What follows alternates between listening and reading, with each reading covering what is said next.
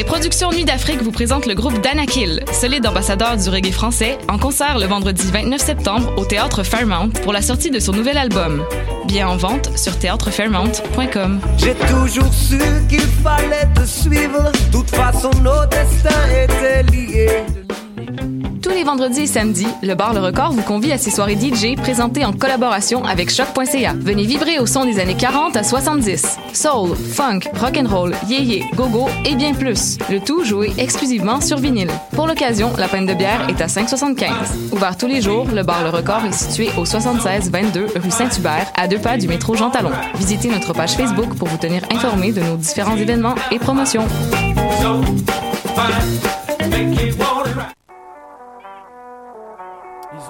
What a day et c'est Robert Nelson de À la claire ensemble sur les ondes de choc.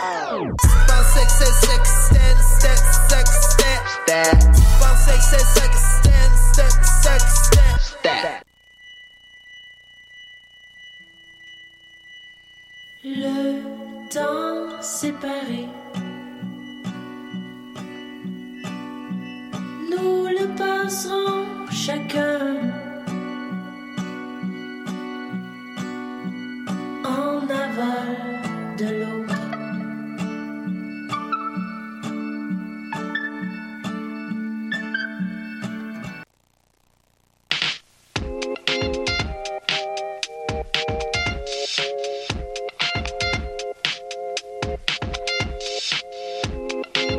L'animal politique, édition du 28 septembre 2017.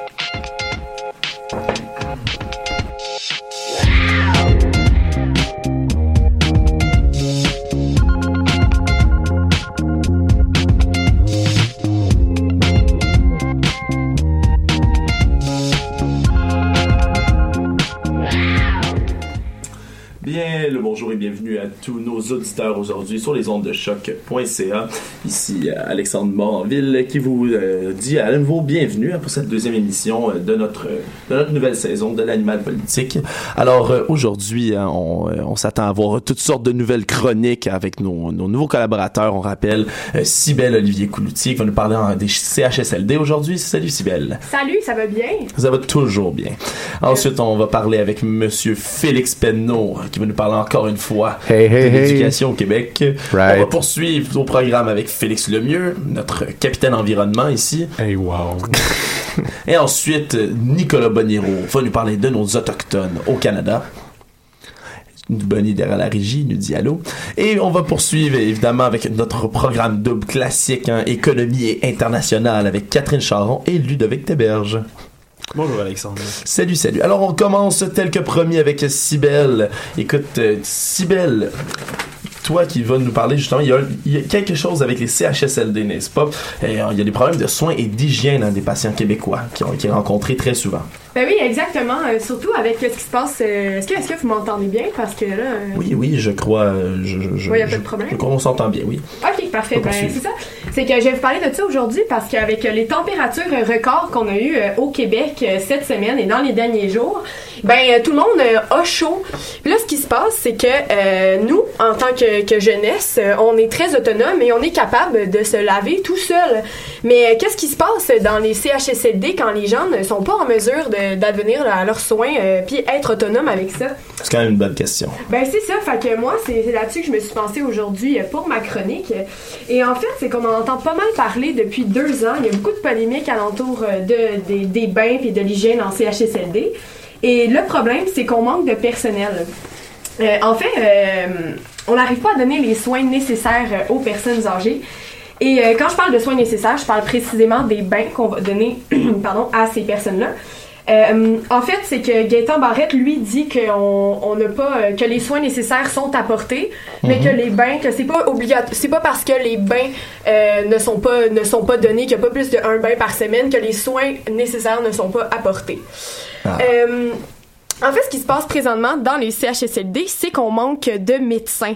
Euh, dans une entrevue de Radio-Canada avec le docteur Michel Dugas, qui est le chef du département de gériatrie du CIU-SSS, qui est un centre universitaire de santé au Lac-Saint-Jean, euh, lui expliquait dans le fond qu'on retrouve deux sortes de médecins euh, en CHSLD. Euh, Il y a les médecins, premièrement, qui sont des médecins de famille qui ont décidé de venir travailler là par, euh, par, par, par amour euh, pour les gens qui sont là, et il y a les gens qui, fait, qui font ça pour euh, par carrière. Mhm. Mais là, ce qui se passe, c'est qu'avec euh, la loi 20 qui a été érigée en, en 2015, euh, ben là, les médecins se sont retrouvés à devoir faire un choix par rapport à leur à leur profession, ce qui a fait en sorte qu'ils ont dû partir pour la majorité, et ça a créé une pénurie de médecins dans les CHSLD. Un véritable vide, hein, on parle. Ouais, ouais, beaucoup. Puis en plus, on expliquait toujours à Radio-Canada que c'est des jeunes comme nous qui manquent dans ces CHSLD-là. Euh, ils ont besoin de notre force, ils ont besoin de notre vigueur, euh, de notre énergie pour ça. Puis nous, ça nous tente pas en général. Euh, on dit que c'est soit parce que c'est peut-être une faute de valorisation du métier, et aussi c'est euh, à cause de- des conditions salariales. Puis ça, faut pas se mentir, ça a un gros impact pour pour la jeunesse. Oui, mais euh, écoute, euh, justement, il y a eu une entente avec l'association des médicaments génériques dernièrement pour débloquer plus d'argent. hein. Ouais, ben c'est ça, exactement. Ça fait ça fait deux ans que l'opinion publique pousse pour faire changer le système.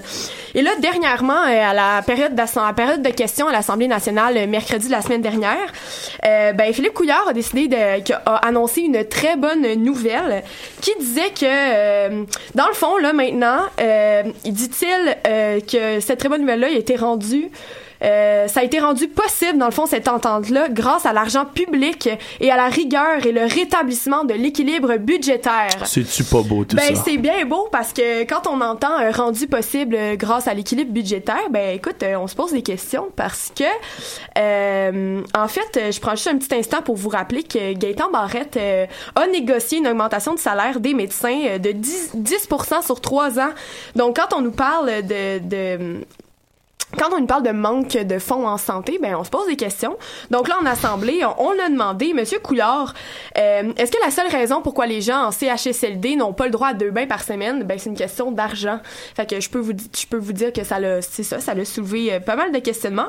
Puis lui, Monsieur Couillard a répondu à ça que c'est pas une question de refus si les gens n'ont pas deux bains par semaine, que c'est une question de choix, d'arbitrage qu'un gouvernement responsable doit faire. C'est très responsable. Ouais, c'est ça. très responsable. Ben oui, c'est ça. Fait que dans le fond, ils pas de donner deux bains. Euh, ils considèrent juste que ben un bain c'est suffisant, étant donné que selon Monsieur Barrette, ben ils reçoivent les soins nécessaires. Mais là, en fait, tu me parlais de cette entente-là. Ben, je vais vous expliquer un peu c'est quoi. Ça, c'est euh, plus de 300 millions de dollars qui vont pouvoir être économisés annuellement en médicaments génériques au Québec. Euh, c'est grâce à cette entente-là, on va pouvoir économiser euh, plus de 1,5 milliard qui vont ensuite pouvoir être redistribués dans le réseau de la santé. Donc, euh, effectivement, on peut parler d'une très bonne nouvelle. Euh, le ministère de la Santé va, en fin de compte, débloquer 36 millions de dollars pour embaucher 600 nouveaux préposés aux bénéficiaires. Mais est-ce que c'est pas un peu opportuniste de la part du parti d'annoncer ça maintenant? On, se questionne depuis la semaine passée justement sur ces, ces nouvelles promesses euh, Ouais, soudainement. ben, euh, exactement. T'es pas le seul. euh, T'es pas le seul à penser ça, Alex. Il y a même dans la presse, dans leur éditorial, euh, qu'on disait qu'on parlait de, de même d'opportunisme électoral. Mais bon, écoute, notre, notre problème principal, c'est pas ça. Ça reste qu'en attendant, ben nos résidents, ils sont juste lavés une fois par semaine. Puis, est-ce que vous saviez que maintenant, à cause de, de toutes ces polémiques-là, on parle maintenant que le marché des, le marché noir des bains euh, en CHSLD. Et oui, vous avez bien entendu. En fait, ce qui se passe, c'est que euh, ben, les résidents, fait- ils veulent être, ils veulent avoir des bains, ils veulent être lavés, ils veulent être profs, on, propres, on, on s'entend. Puis là, dans le fond, les préposés, ils leur ont dit, ben écoutez, si vous voulez avoir plus de bains, avoir une, une meilleure hygiène, il y a pas de problème. Euh, vous allez me, vous allez nous payer tel ou tel montant d'argent.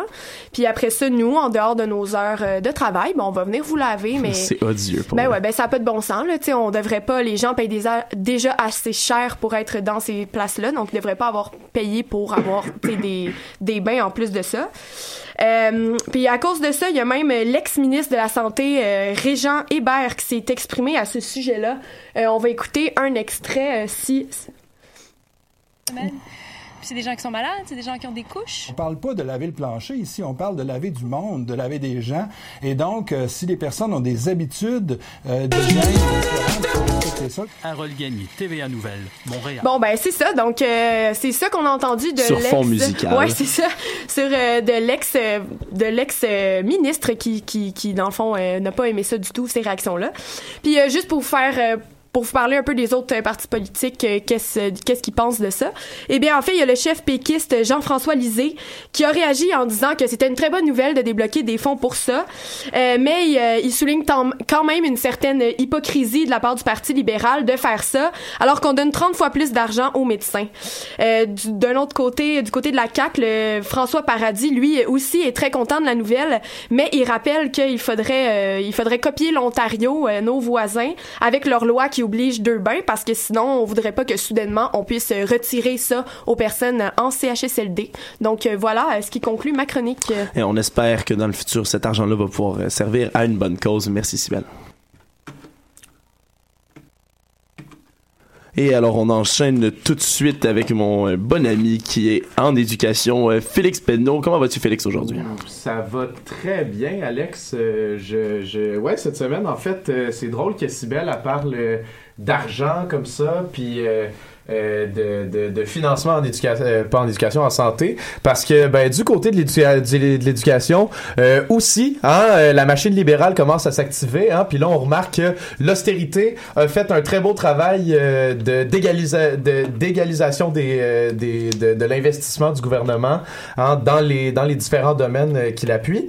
Mais on remarque aussi que ben là justement le gouvernement après avoir coupé un peu partout, euh, les élections s'en viennent, il doit donc s'activer et faire des projets concrets qu'il va pouvoir ensuite brandir euh, lors des élections Yes. euh, provinciales qui s'en viennent dans un peu moins d'un an euh, pour après ça dire ben oui on a fait quelque chose puis en plus on a un presque déficit zéro et ça Sébastien Prou il le fait à merveille on se rappelle que Sébastien Prou ça c'est notre euh, quatrième ben cinquième si on compte le ministre délégué qui a eu cinquième ministre de l'éducation en trois ans Euh, Oui. donc euh, sous euh, sous euh, la domination majoritaire libérale et que Sébastien Prou il est rentré hein, euh, euh, en, en début 2016 donc lui à date c'est celui qui a toffé le plus longtemps. On peut d'ailleurs le féliciter pour ça. Et bien Sébastien Prou là maintenant qu'il a coupé les investissements un peu partout en éducation il a décidé euh, de s'attaquer à des vrais problèmes à commencer par euh, un problème d'ailleurs qui a causé un recours collectif de la fédération des comités de parents. Je ne savais pas si vous saviez On, que ça existait on parle du, du conflit de la surfacturation des parents, c'est cela? Exactement.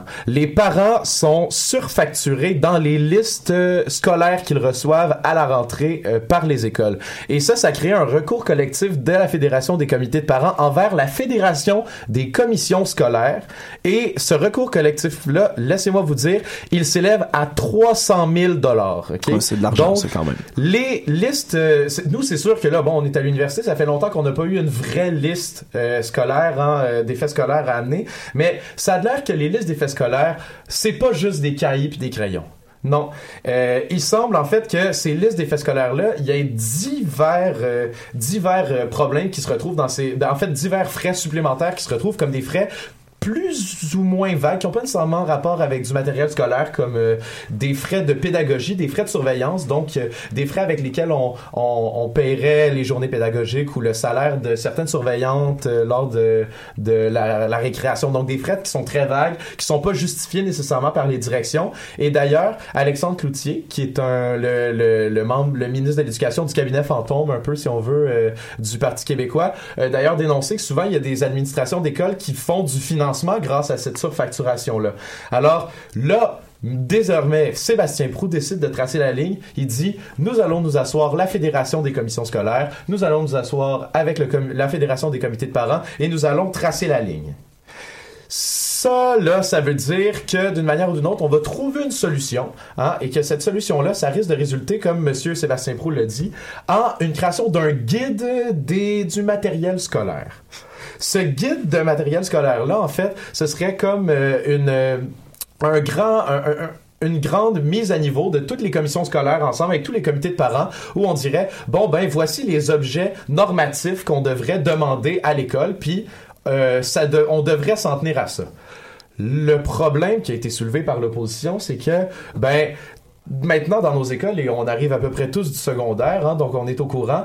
euh, Il y a des programmes hein, de plus en plus spécialisés, de plus en plus spéciaux qui sont apparus dans les euh, dans les dans, dans les écoles et ces programmes-là demandent du matériel particulier. hein. On peut penser à des programmes de musique, des programmes de sport, euh, des programmes internationaux qui demandent plein de matériel, de livres différents qui sortent d'un cadre purement scolaire.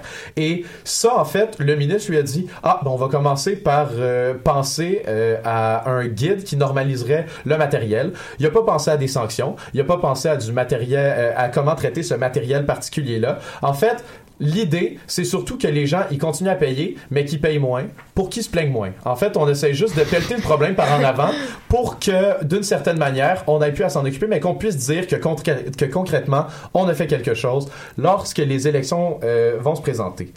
Euh, d'ailleurs, euh, l'opposition, elle, c'est d'ailleurs Alexandre Cloutier, not- notamment, qui est le, maître en éducation pour, pour ce qui est de l'opposition, qui siège sur la commission permanente pour la culture et l'éducation. Lui, il s'en est fait un cheval de bataille là, de, de, de déjouer ce, ce plan-là euh, de Sébastien Prou, en disant notamment que euh, c'était gagner du temps, puis que ça réglait pas vraiment le problème. Et il a proposé même, lui, de dire que ces écoles-là qui font de la surfacturation, on devrait les amender, les punir, réduire leurs frais euh, ou les subventions qu'ils reçoivent du gouvernement s'ils se permettent de faire de la, factu- de la surfacturation comme ça. On peut se demander si c'est vraiment une bonne solution aussi. Ouais, parce que- L'efficacité est questionnable dans, dans, dans ce genre de ben c'est ça, hein, parce que c'est pas toujours sous la contrainte qu'on fonctionne le mieux. Euh, mais ce qu'on peut remarquer aussi, c'est que Monsieur Alexandre Cloutier, ainsi que notre ministre Sébastien Prou, euh, travaillent actuellement sur un projet de loi, le projet de loi 144, qui vise à modifier la sacro-sainte loi sur l'instruction publique, hein, qui a été mise en place par Paul Gérin-Lajoie. Euh, et euh, cette, cette loi-là, c'est en réaction surtout à la, massive arrivée des réfugiés hein, au Québec. Et cette loi-là, je vais vous en lire un tout petit extrait, c'est assez aride, donc on va s'en passer le plus possible. Ça fait que hum, la commission scolaire peut, sur demande d'un élève ou de ses parents, exempter celui-ci du paiement de la contribution financière exigible, donc du matériel ou des affaires comme ça, pour des raisons humanitaires ou pour lui éviter un préjudice grave, notamment si elle estime que cet élève risque de ne fréquenter aucune école ni au Québec ni ailleurs avenant cette contribution exigée. Donc ça, c'est un très bon pas. Ce projet de loi-là risque d'arriver bientôt et ça, c'est peut-être déjà une manière de régler ce problème de surfacturation. Bon, bien, merci Félix d'avoir éclairé la situation là-dessus. Tu nous reviendras, j'espère, lorsque la, la loi va être en vigueur, si, si elle vient en vigueur. On s'en reparle, on s'en reparle. Et merci beaucoup. Alors, on va se diriger en musique avec une chanson de Bleu Toucan, Matin à Toucanopolis.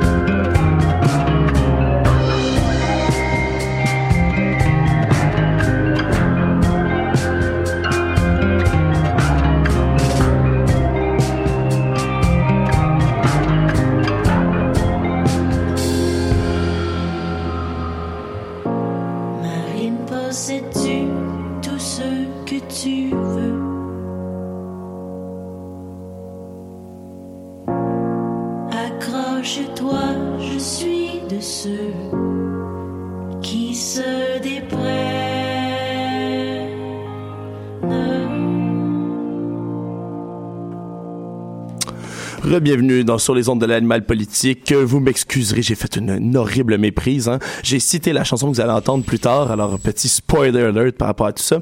La chanson que vous venez d'entendre, en fait, c'était Anticosti de Catherine Leduc. Alors voilà, c'est le vrai titre. Euh, Justice est rendue. On rend les lauriers à César. On s'y reprendra plus. Effectivement, vous ne m'y reprendrez plus jamais.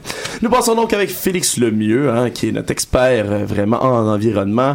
Euh, Félix, tu vas nous parler d'une nouvelle qui est importante dans le marché du carbone au Canada. Et oui, euh, je vais vous parler cette semaine de l'ajout de l'Ontario au marché commun de la vente et de tarification du carbone entre le Québec et euh, la Californie.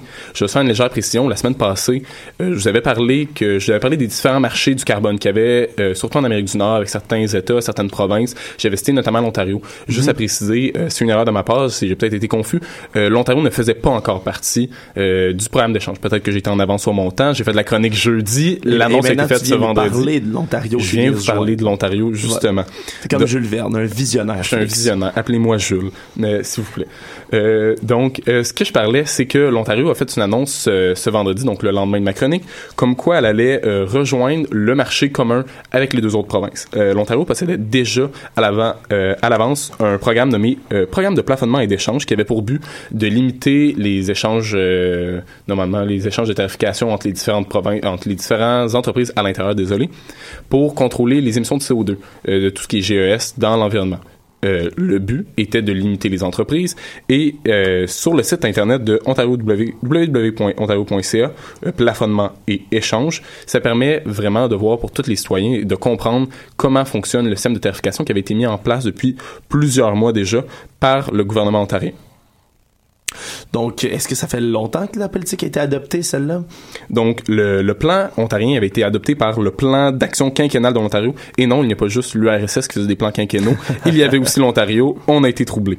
Mais la première ministre, Kathleen Wing, été au pouvoir depuis 2014. Le plan a été adopté en 2016. Euh, on voit que le plan a été adopté après la conférence de Paris pour se mettre euh, notamment avec les normes, tout ce qui consiste avec les accords faits par le Canada euh, lors de la COP 21 pour vraiment s'adapter. Le projet est entré en vigueur le 1er janvier 2017. C'est vraiment la première date où qu'on a accepté que le programme puisse euh, s'étaler. Le programme, c'est pour les prochaines années. Normalement, on essaye de le faire toffer jusqu'en 2050. Est-ce que le Parti libéral en Ontario va être au pouvoir jusqu'en 2050? Ça reste à voir. Mais tout de même, c'est des plans à long terme. Et le 22 mars dernier, il y avait eu le premier, la première mise, euh, mise en vente, la première enchère entre les différentes entreprises pour pouvoir s'acheter des titres d'émission de, de GES. Ah, ça fonctionne par enchère, tout ça. Ouais, c'est intéressant ouais. quand même. À chaque début, il y a certaines entreprises, par contre, qui sont obligées de participer. Donc, ils sont obligés, s'ils veulent posséder plus de titres ou s'ils veulent moins de titres, les petites entreprises peuvent se les vendre. Les citoyens, même nous, si on était ontariens, on pourrait décider de participer et même de participer aux enchères, de pouvoir les échanger. Les grandes entreprises possèdent certaines, euh, certaines demandes faites par le gouvernement ontarien qui les obligent à participer, dont euh, la production de 200 litres d'essence par année ou si ils possèdent des infrastructures par rapport au gaz naturel. C'est divers, euh, divers mesures qui sont appliquées pour vraiment forcer les entreprises à participer. Fait intéressant, sur le site, moi j'ai trouvé ça vraiment adorable, j'ai trouvé ça fantastique de voir que le gouvernement ontarien faisait ça. Je cite, le réchauffement planétaire est bel et bien réel. C'est- presque un pied de nez vraiment à nos, à nos euh, voisins du Sud. Hein. C'est c'est vraiment beau. Déjà, j'en parlais la semaine passée, je trouvais ça intéressant que euh, je parlais du site, de tout ce qui était de la plateforme québécoise du gouvernement libéral par rapport aux émissions de GES. Je trouvais ça intéressant de voir qu'ils se plaçaient relativement à l'encontre euh, des politiques plus protectionnistes, plus négatives euh, faites par Donald Trump. Mais vraiment, on voit par l'Ontario que c'est vraiment un pied de nez, comme tu le disais, Alex. De ça, j'ai même un petit extrait tiré du site Internet de l'Ontario sur les changements climatiques. Alors ici, c'est un ours polaire qui vit dans le nord. Et à cause du changement climatique, hum, maintenant, il peut vivre dans un dôme d'animaux. Ça, c'est une place où on, met des animaux qui sont en danger. c'est quand même à la fois très mignon et quand même percutant hein, de voir euh, de faire parler un enfant comme ça pour dénoncer la situation du réchauffement climatique. Hein. C'est un porte-parole idéal quand un même. excellent vulgarisateur, je dirais. Oui, oui, même euh, la vérité sort de la bouche des enfants, comme on dit. J'ai vraiment trouvé ça fantastique de pouvoir voir que le gouvernement avait pas peur de, oui, on peut parler de certains, d'un certain utilitarisme, de vraiment utiliser des enfants, mais c'est vraiment pour la cause de montrer que c'est les enfants qui vont être touchés dans les prochaines années au changement climatique. C'est vraiment un, moi j'ai trouvé ça que c'est une image forte envoyée par le gouvernement, le gouvernement ontarien. Je- moi je leur dis chapeau par, par rapport à ça. Ça va être leur planète, effectivement. Ça va être leur planète, en effet. Donc, Euh, euh, c'est des mesures avec des mesures comme ça qui sont similaires sur le carbone. Félix, l'Ontario s'est sûrement inspiré du Québec? Euh, en fait, plus ou moins, euh, au fil des chroniques, vous allez découvrir avec moi toutes les méandres de, le- de tout ce qui est administratif, tout ce qui est euh, des politiques environnementales. Je m'y perds un peu, je finis toujours par m'y retrouver, c'est fantastique. J'ai hâte. Ça va être fantastique. Mais euh, donc, euh, l'Ontario et le Québec participaient depuis plusieurs années à la Western Climate Initiative, qui a été fondée en 2017 par plusieurs États américains. Le but était de produire une politique plus euh, régionale des différents États qui, participaient aux États-Unis, notamment la Californie, dans le but de de s'organiser ensemble pour comprendre qu'est-ce qu'ils pouvaient faire. Par la suite, en 2011, l'organisation a décidé de créer la Western Climate Initiative Inc. Je sais, c'est pas très original, mais au moins c'est concept. Le but de cette organisation à but non lucratif était de fournir des services vraiment plus euh, administratifs, de vraiment aider les différentes administrations par rapport à le- la province de l'Ontario, de fournir des services qui allaient leur aider à établir, exemple, euh, un site internet pour aider euh, les compagnies qui allaient pouvoir aller dessus, pouvoir s'échanger les titres. C'est vraiment des, des services plus techniques, un côté plus pratique à l'organisation qui existait depuis déjà. À la base de cette organisation, euh, le, la, celle que je parlais à non lucratif, la Inc., possède un conseil euh, administratif et dans le conseil administratif, il y a l'Ontario ainsi que trois autres provinces canadiennes en plus de en fait deux autres provinces en plus de la Californie. Donc vous me voyez venir, il y a la Californie, il y a l'Ontario, la Colombie-Britannique et le Québec. Donc on voit que depuis un, de- déjà un bon moment, l'Ontario était en train de participer aux grands efforts faits par les provinces et les États américains dans le but de, de réduire les changements climatiques. Donc c'est comme ça que le 22, a- 22 septembre dernier, Kathleen Wynne est notre euh, gouverneur favori. Personnellement, c'est mon personnage favori aux États-Unis. C'est Jerry Brown, qui est le gouverneur de la Californie, donc un État beaucoup plus démocrate, beaucoup plus progressiste, si je peux me permettre, par rapport à tout ce qui est politique environnementale aux États-Unis, qui sont venus à Québec avec Philippe Couillard parler du partenariat de l'Ontario qui allait arriver. Donc, c'est sûr, ça fait déjà trois ans que le marché existe, c'est relativement tard et sachant que l'Ontario veut réduire d'ici 2020 euh, de soi, euh, non, je me suis trompé, euh, veut réduire déjà substantiellement ses émissions d'ici 2020. Ça laisse pas beaucoup de temps. On sait que 2020, on pense que c'est loin, mais c'est relativement bientôt. Dernier fait intéressant par rapport à ça, c'est qu'on voit que l'Ontario, qui rejoint le Québec, représente au moins 60% de la population canadienne. Donc, on peut dire maintenant que la majorité des Canadiens qui sont à l'intérieur d'un système d'échange, de tarification ou de plafonnement par rapport au carbone. Avec seulement deux provinces. C'est quand même, c'est quand même fantastique. Bravo le Canada et sa répartition euh, démographique euh, unique, disons-le comme cela. Alors rapidement, rapido presto, Félix, euh, à part l'Union européenne, dans le fond, ça doit être là vraiment le plus grand marché commun à l'international, si on exclut le- vraiment la zone euro. Oui, c'est vraiment maintenant tripartite avec les trois les trois États, si si je peux me permettre de dire État. C'est vraiment la plus grande au monde. On sait que, comme je vous le disais, euh, l'Ontario veut réduire d'ici 2030 de 37% ses émissions de GES, ce qui est relativement beaucoup, sachant que même le Québec, lui, d'ici 2030, veut réduire de 37,5. C'est un peu plus, mais tout de même, on voit que euh, les idées sont relativement les mêmes. Le seul bémol par rapport au Québec, c'est que entre 1990, qui est l'année de référence pour toutes les émissions de GES, et 2013, le Québec a réduit seulement de 8,6 alors, c'est vrai. Le- juste l'Ontario, d'ici 2020, veut réduire le double de ce que nous, on a fait en 23 ans.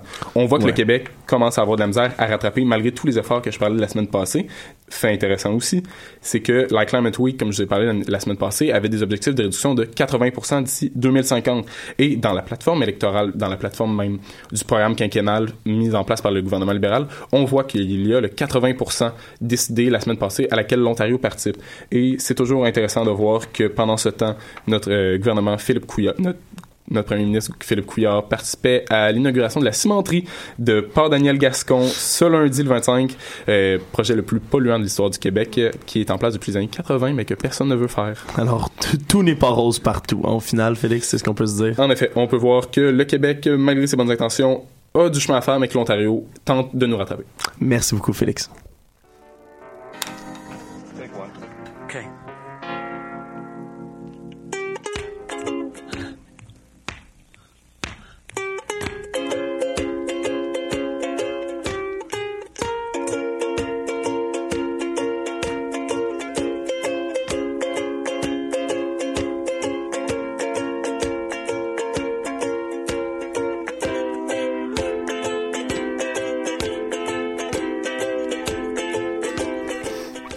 Il est descendu de sa tour d'ivoire, que dis-je de son, de son euh, cube de verre, l'autre côté de la vitre. C'est notre metteur en nom de Nicolas Boniro qui est avec nous en studio. Salut, salut Bonnie. Salut, salut, ça va? Ça va toujours bien, Bonnie. Écoute, euh, jeudi passé à peu près en même temps que notre émission, hein, le premier ministre Justin Trudeau avait resté un discours important hein, dans l'histoire du Canada devant l'Assemblée générale des Nations unies à New York.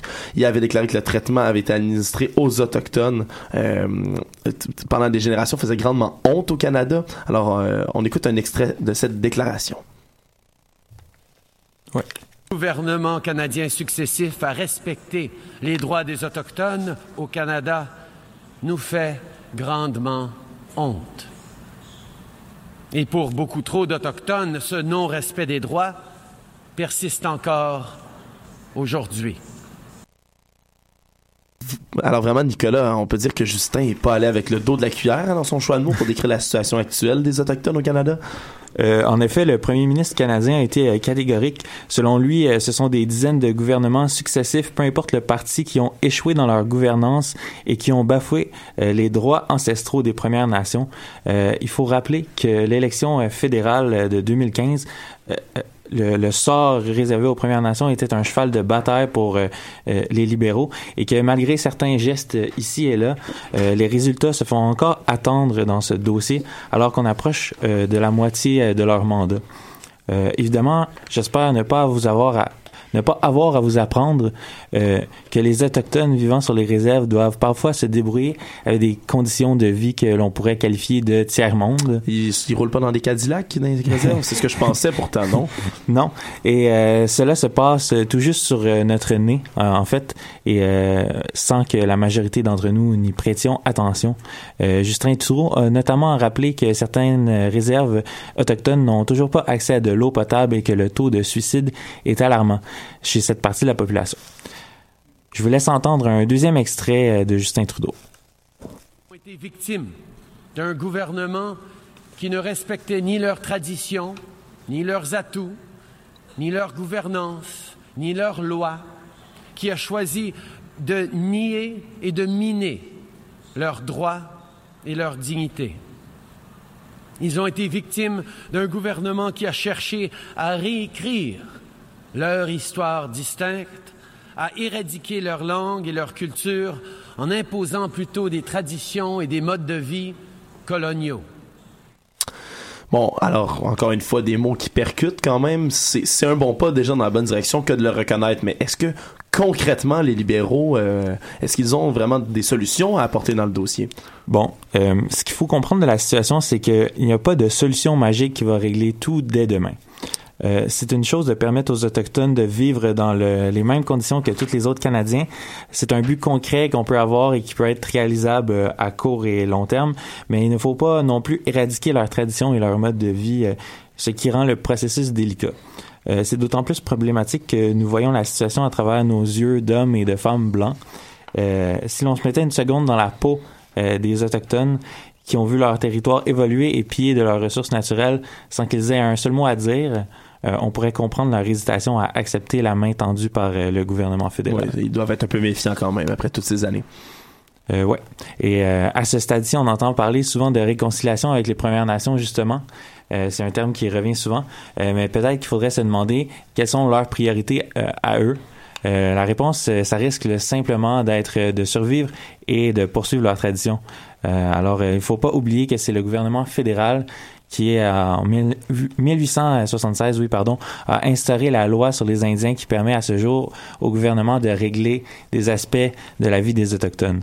Euh, Justin Trudeau, lui, vise l'abolition éventuelle de cette loi-là. euh, ce qui est euh, une bonne chose. Mais pendant sa déclaration devant l'Assemblée euh, générale de l'ONU, le premier ministre canadien a même tenu à dire que la construction du Canada, euh, qui s'est faite à travers plusieurs peuples, cultures et religions, euh, a mis les Premières Nations et leur engagement envers la nature de côté. Euh, alors, euh, ainsi, il a fait un petit lien en- entre les peuples autochtones, les enseignements euh, euh, de ceux-ci et les changements climatiques. Donc, il a réitéré aussi son accord euh, pour, Par- euh, pour l'accord de Paris. Ouais. Oui, euh, on- cet été, le gouvernement Trudeau a vraiment euh, pris des moyens pour pas, ne pas ignorer les problématiques dans lesquelles vivent les Autochtones. Puis ça a vraiment divisé hein, le ministère des Affaires autochtones. Est-ce que tu peux nous élaborer un peu plus sur la question? Euh, oui, bien, maintenant, euh, depuis la fin août, il y a deux ministres qui s'occupent des affaires autochtones dans leur ministère. Euh, Jane Philippotte, qui était euh, ministre de la Santé, est devenue la ministre des Services aux Autochtones.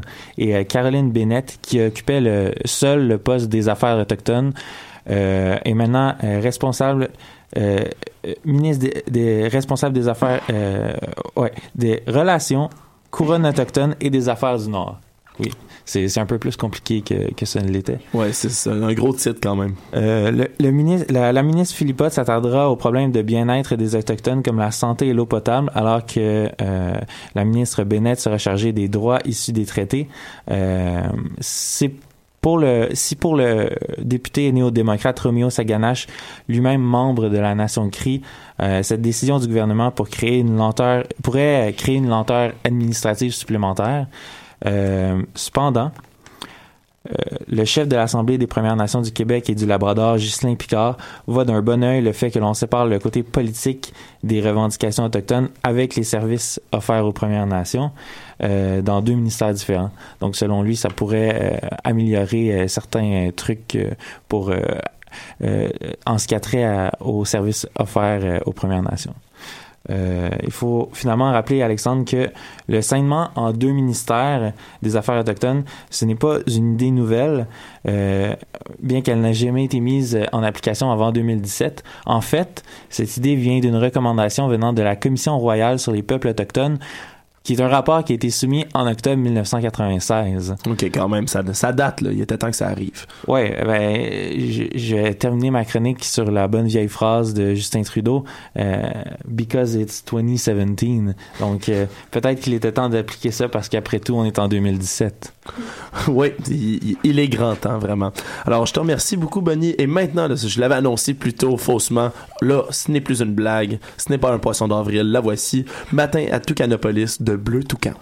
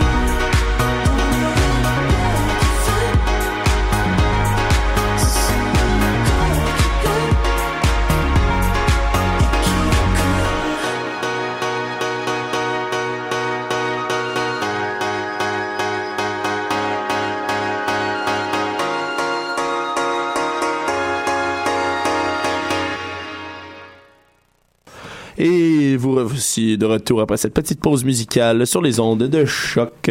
Et c'est maintenant Catherine Charon, la fabuleuse Catherine Charon, que nous allons rejoindre ici pour parler d'économie. Salut Catherine. Salut. Alors Catherine, c'est hier que se concluait vraiment la troisième ronde de discussion dans le cadre des renégociations de l'accord de libre-échange américain, notre ALENA, notre petit classique, hein? Mhm. un sujet qui revient depuis, euh, depuis l'élection de nos, euh, du, du président orange de nos voisins du Sud. Je vais l'appeler comme ça maintenant, le président Doritos. Oh là là.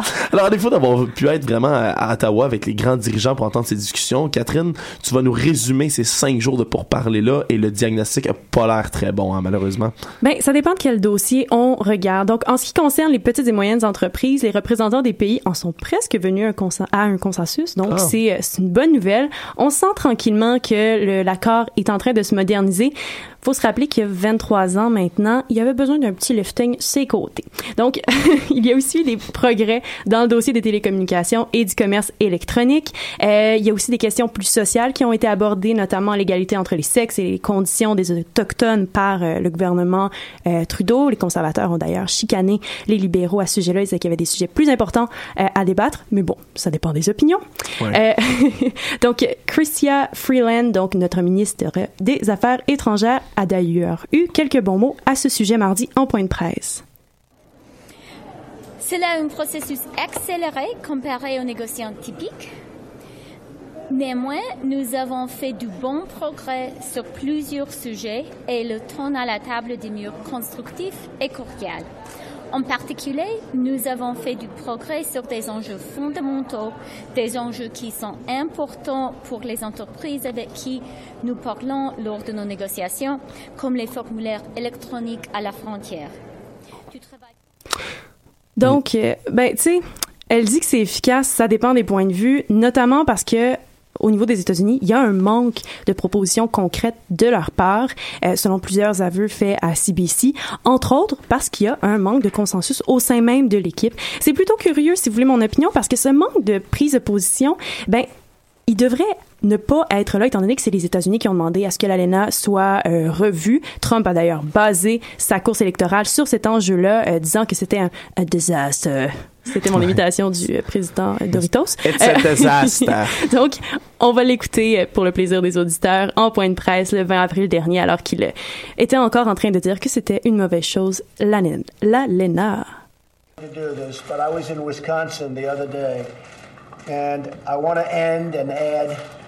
By saying that Canada, what they've done to our dairy farm workers, is a disgrace.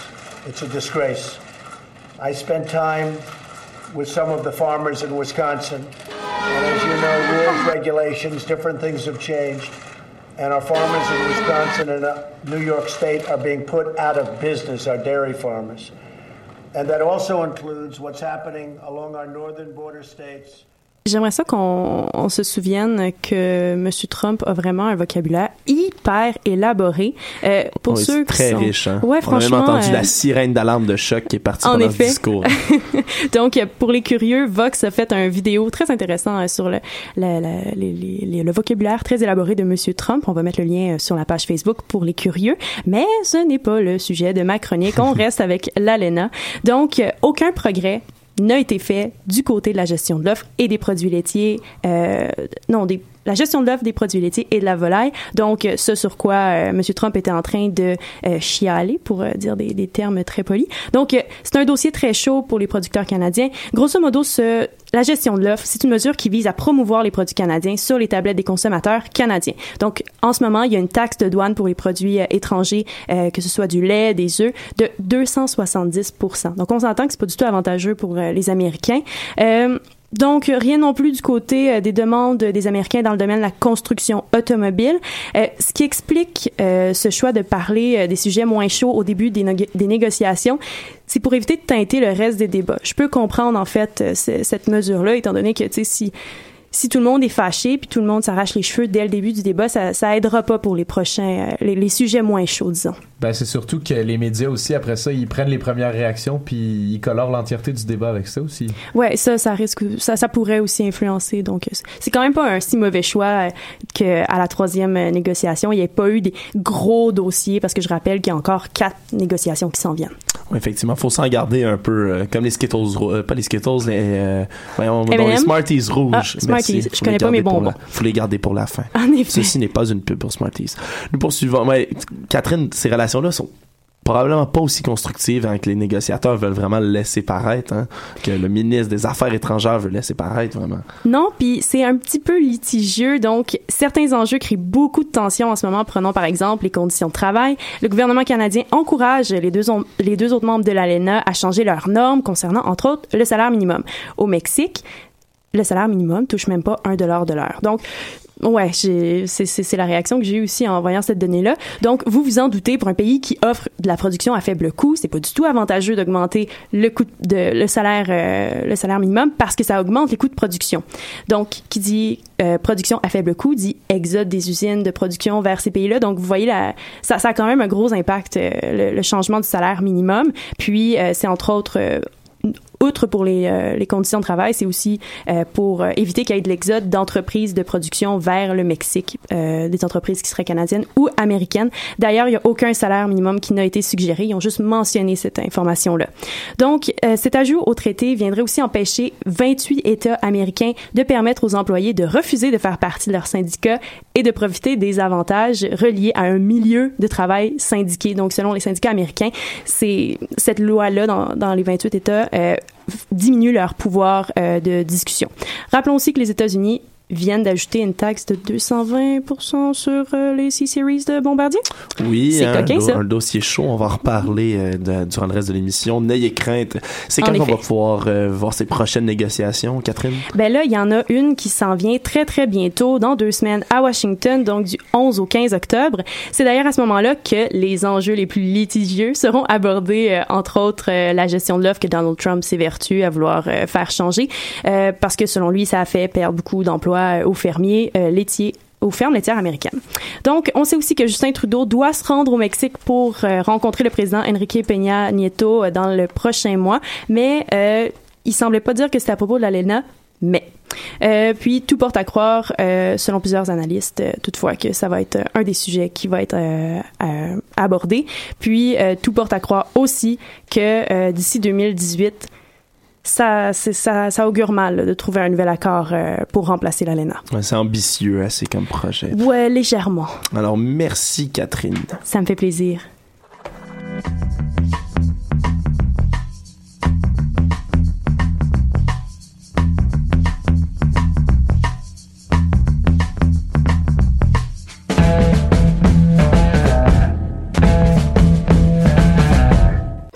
De retour euh, pour ce dernier segment de l'animal politique euh, sur les ondes de choc. Alors, on passe maintenant à notre dernier collaborateur, Ludovic Théberge. Ludo, la nouvelle est tombée mardi en début de soirée. Bombardier pourrait se voir imposer des droits compensateurs de 220% C'est énorme littéralement. Euh, c'est pas le seul coup dur que dû encaisser Bombardier. Euh, Alors euh, Ludo, clarifie-nous la situation. On vient d'en parler juste avant, mais c'est quelque chose qui mérite d'être approfondi. C'est ça. En effet, Alexandre, la nouvelle était trop grosse pour ne pas en parler. Donc, euh, je surfe un petit peu sur la vague économique de Catherine. Euh, je vais vous parler euh, un petit peu plus factuel euh, de tout ce qui s'est passé. Et ensuite, on va aborder euh, l'aspect un petit peu plus politique étrangère, parce qu'il faut se rappeler que oui, ça touche directement Bombardier, qui est une industrie québécoise, mais tout ça se déroule un peu à l'étranger. Donc, on commence. Euh, Bombardier a encaissé ben, deux durs coups. D'un côté, vous l'avez dit, les droits compensateurs. C'est 220% euh, sur les avions C-Série. Et ensuite, il y a aussi eu, euh, de l'autre côté de l'océan, euh, la fusion de deux géants ferroviaires, Alstom et Siemens. Donc, ça devient une grosse, grosse entreprise. Et Bombardier se retrouve un peu seul dans un marché qui est de plus en plus compétitif. Premièrement, on commence tranquillement. C'est quoi des droits compensateurs? C'est deux, c'est comme une taxe qui va être ajoutée puisque Boeing, la compagnie qui a fait vraiment la plainte, qui poursuit un peu Bombardier, croit que l'entreprise québécoise a reçu des subventions qui sont illégales de la part du gouvernement du Québec, du gouvernement canadien et du Royaume-Uni. Euh, 220%, ce que ça ferait directement, c'est que le prix d'un C-Series, qui est dans, qui est d'environ, il était vendu à Delta pour comme 20 millions chaque, c'est quelque chose comme ça, devrait être vendu 3 ou 4 fois plus, fois plus cher. C'est, littéralement énorme, là. 220% d'une barre de chocolat à 2 ça serait, ça serait une augmentation, mais là, quand on parle en millions, c'est beaucoup. C'est ça. Puis ce qui est spécial aussi, c'est que euh, pourquoi, euh, pourquoi Boeing poursuit Bombardier, c'est parce qu'il y a eu une commande euh, de la compagnie Delta, compagnie de- qui fait des vols aériens. avec les C-Series, parce que c'est un avion de 110 places. Boeing n'a pas cette offre-là, donc c'est un... Il y en a beaucoup qui vont critiquer, ça, mais on vient un petit peu plus tard là-dedans. Alors, ça, pourrait avoir vraiment des lourdes conséquences. hein. On vient d'énumérer sur la plus grosse compagnie québécoise quand même.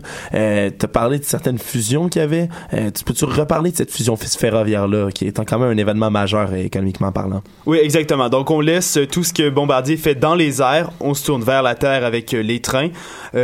Avec Siemens et Alstom, donc un géant allemand, un géant français qui se fusionnent, Bombardier se retrouve seul face à un concurrent qui est substantiel dans l'industrie ferroviaire. Euh, pourquoi qu'il y a eu une fusion? On vous l'explique brièvement. Euh, L'Union arrive à un moment où le marché mondial ferroviaire est largement dominé par une compagnie chinoise, CRRC, euh, qui est devenu vraiment le plus gros fabricant de trains, wagons, de métro, TGV, plein d'autres trucs comme ça. Et cette compagnie-là a un chiffre d'affaires de 28 milliards de dollars.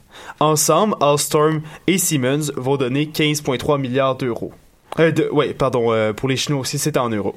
Donc, Bombardier va devoir essayer de lutter euh, face à ça. Et lutter contre un, vraiment un, un Goliath hein, maintenant euh, qui a été créé. Qu'est-ce que la classe politique a pensé de cette sanction et de cette fusion? Là? Il y a eu des réactions virulentes. virulente et le mot. Euh, on commence au Royaume-Uni. Pourquoi le Royaume-Uni? Je vous avais parlé qu'il y a eu des subventions. Ben, en fait, c'est qu'il y a une euh, industrie, ben, il y a une usine, pardon, euh, qui est située en Irlande du Nord, euh, qui emploie 8000 travailleurs. Euh, 1000 d'entre eux travaillent sur les ailes des C-Series. Euh, donc, euh, la première ministre britannique Theresa May dit qu'elle était amèrement déçue. Le gouvernement va continuer euh, de va continuer de travailler pour préserver des emplois parce que c'est quelque chose de quand même assez gros. Si les C-Series ne sont pas vendus aux États-Unis, si les droits sont appliqués, beaucoup d'emplois vont euh, vont être coupés. Euh, ça a été euh, ça a été pareil pour le ministre britannique de la stra- stratégie industrielle qui va vraiment défendre le point euh, en disant que c'est pas ce qu'on attend d'un partenaire de long terme des, euh, du Royaume-Uni euh, parlant des, États-Unis et de Boeing. Euh, le syndicat britannique, les syndicats britanniques, pardon, ont critiqué, ont critiqué euh, Theresa May. Selon, selon eux, elle s'est endormie au volant quand elle aurait pu, quand elle aurait pu et dû lutter pour protéger des travailleurs. Donc, il est grand temps qu'elle se, réveille.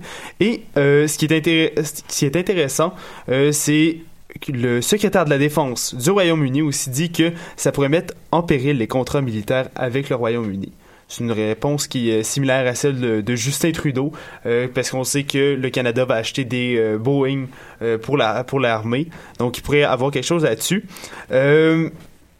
On a aussi, par contre, une meilleure nouvelle dans ce sujet. Il y a eu Reuters, qui est une agence de presse britannique, qui a confirmé mardi aussi qu'il y aurait peut-être des négociations pour les C-Series qui pourraient être vendues avec aux Chinois, pour des compagnies aériennes chinois. Fait qu'on va peut-être s'en sauver là-dessus. Ouais, alors on espère le mieux que le mieux possible dans ce sujet.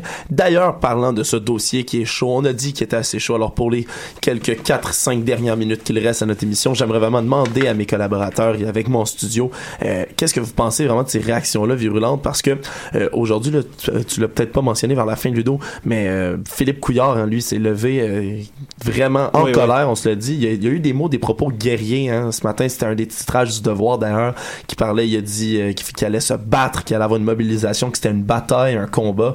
Euh, vous pensez quoi de toutes ces réactions-là? Est-ce qu'un langage aussi euh, aussi militaire et, euh, et vraiment de, de, de bataille, quoi, euh, belliqueux, voilà. Ben, c'est sûr que euh, il- effectivement, il y a eu une attitude qui était qui, qui, qui est guerrière, mais ce qu'on peut noter aussi, c'est que dans cette attitude-là, euh, il est allé chercher tous les autres chefs des partis euh, présents euh, à l'Assemblée nationale et il, a- il les a invités à venir avec lui euh, à la Chambre du commerce américain euh, à Washington pour négocier euh, cette décision-là prise par le gouvernement américain. C'est un à quelque part, il y a, il y a quand même peut-être une, une belle démonstration d'unité ou peut-être que c'est une autre manière pour les libéraux de prouver un certain leadership euh, euh, à- en vue des élections prochaines qui pourraient s'en venir. Dans, tout- dans tous les cas, c'est intéressant qu'il y ait quand même qu'il ait cherché euh, l'opinion des autres. On dit toujours qu'on s'unit face à un adversaire commun souvent, mais dans ce cas-là, c'est ce qui se passe. Vas-y, C'est ça, c'est une très belle démonstration. Ça peut être intéressant puisque le département du commerce américain est un organe donc qui va prendre des décisions, mais qui est beaucoup nationaliste avec la politique de Trump de America First. C'est peut-être euh, une décision qui va dans cette direction-là. Donc ça va prendre euh, beaucoup de beaucoup de gens qui vont devoir se mobiliser contre. Il y a le Le Canada. Euh, ça va vraiment prendre des mouvements parce que ça pourrait être euh, fatal pour Bombardier. Ben là, si c'est en plus dans la même veine que la négo- les négociations pour l'ALENA avec le Canada, est-ce que le Mhm. Canada se retrouve pas avec si d'un côté il y a les provinces qui lui demandent de prendre une décision, puis les États-Unis qui, qui qui bloquent dans les deux négociations, le Canada il se retrouve, en fait le gouvernement fédéral se retrouve avec un rôle qui est qui est pas du tout souhaitable, puis probablement que ça va le faire pencher de la balance euh, vers la balance des États-Unis euh, qui intimide fortement économiquement le Canada. euh, Oui, mais. Ludovic l'a quand même mentionné. Ce qui est intéressant aussi de savoir, c'est que notre commande qui a été faite pour des avions militaires, elle a été faite à Boeing. Hein. Boeing font des avions de chasse. Et ça, je trouve que c'est un beau levier quand même. parce- On espère que le gouvernement canadien va pas, euh, voyons, va pas hésiter à utiliser ce, ce, ce, ce- vraiment ce, ce pied de biche là qui pourrait être utilisé. C'est ça. Puis il faut rappeler un petit, un petit truc que j'ai oublié de mentionner. C'est, euh, bon, Bo- euh, Boeing dit que Québec, et Canada ont fait des financements illégaux, mais Boeing est financé par les Américains. Parce que dans l'aérospatiale, tout le monde, toutes les compagnies aérospatiales reçoivent du financement des États. Fait que c'est un peu hypocrite. Philippe Couillard l'a mentionné aussi euh, dans son discours. Euh, fait que je suis pas mal sûr, parce que là, c'est préliminaire, on va avoir une réponse euh, peut-être en février 2018, mais je suis pas mal sûr que ça pourrait finalement euh, être laissé tomber. Là. Ce qu'on peut pas enlever à Boeing, par exemple, c'est que la compagnie reste conséquente avec les mesures protectionnistes que le, gou- le gouvernement Trump cherche à appliquer de plus en plus euh, durant tout son mandat. Puis euh, dans cette optique-là, euh, c'est sûr qu'on peut pas lui reprocher d'aller à, l'encontre des décisions de son gouvernement vis-à-vis de la libre entreprise. Non, c'est ça, c'est vraiment. Je pense pas que c'est Boeing qu'on peut vraiment. on peut pas vraiment piocher tant que ça sur Boeing. Ils, ils suivent une, une ligne directrice qui est imposée par le gouvernement qui est qu'on peut remettre en doute vraiment là. Mais c'est légèrement, lé- tant qu'à moi, c'est légèrement déloyal considérant euh, les discussions actuelles à, euh, à l'ALENA. Puis ça s'est fait alors qu'il y avait des discussions, alors qu'il y avait des pourparlers. Moi, c'est Ah, ça que je trouve aberrant dans cette hein. histoire-là. C'est qu'il n'y a même pas eu de discussion où j'étais pas dans les, euh, auprès des, des, des, des dirigeants qui discutaient, mais ça n'a pas sorti que c'était un élément qui, qui, qui, a- qui a été abordé dans euh, les discussions de l'ALENA. Félix et Ludo, je vais vous réagir. Ludovic, vas-y. Par contre, euh, j'ai parlé à un économiste euh, sur le sujet et euh, ça pourrait pas rentrer dans l'ANA. Ça, ça c'est vraiment euh, s'il y a quelque chose, euh, ça va être dans des partenariats euh, autres. Donc il y a pas les négociations de l'ALENA ne toucheront pas tout ce qui est de Boeing et Bombardier. Parce que le domaine de l'aérospatial n'est pas encore euh, est un peu plus externe, puis ouais, c'est ça, c'est un peu trop gros, je me Ça rappelle plus exactement. Mais moi, ça, Mais- ça me soulève une question. Est-ce que ce serait pas nécessairement un, un domaine qui devrait être ajouté à l'ALENA? Parce qu'actuellement, comme j'ai dit tout à l'heure, on fait un lifting euh, de l'ALENA. On, on, le- on, lui, on ajoute les télécommunications, on ajoute les, le commerce par Internet. Est-ce que ce serait pas là quelque chose à ajouter aussi? Je- moi, je sais vraiment pas parce qu'à ce moment-là, dans l'ALENA, est-ce que, là, faudrait, évidemment, j'ai pas les statistiques devant moi, mais est-ce que le Mexique produise de l'aérospatial? À ce moment-là, est-ce que c'est d'intérêt pour eux dans l'ALENA d'avoir la catégorie aérospatiale? Parce que si si, c'est pas avec l'ALENA, ça serait avec euh, des, euh, un, un autre traité qui permettrait entre les États-Unis et le Canada. Parce que si si on, se rend, on se rend compte que c'est sur deux champs en ce moment que les compagnies américaines puis les compagnies canadiennes font affaire avec l'autre pays. Donc peut-être qu'éventuellement, ça devrait être quelque chose qui devrait être un peu plus Félix, vous voulez abordé. réagir rapidement, rapidement, 10 secondes environ? Ben, je voulais peut-être soulever une question euh, de fin de discussion, à savoir si l'attitude de Boeing était peut-être pas juste symptomatique de l'attitude de la présidence américaine vis-à-vis de ses relations économiques avec les autres pays, en fait. Alors, on va se laisser sur cette question-là. N'hésitez pas à nous dire sur la page Facebook euh, si vous avez des réactions par rapport à ce débat-là. Je suis Alexandre Moranville et je remercie mes collaborateurs avec moi, Félix Penneau, Félix Lemieux que du quitter, Sybelle Olivier Cloutier, Catherine Charon, Ludovic Théberge et le beau Boniro derrière la console. Je vous remercie. On se retrouve même heure, même poste. C'est désormais de 13 à 14 heures, l'animal politique. Merci. Bonne journée.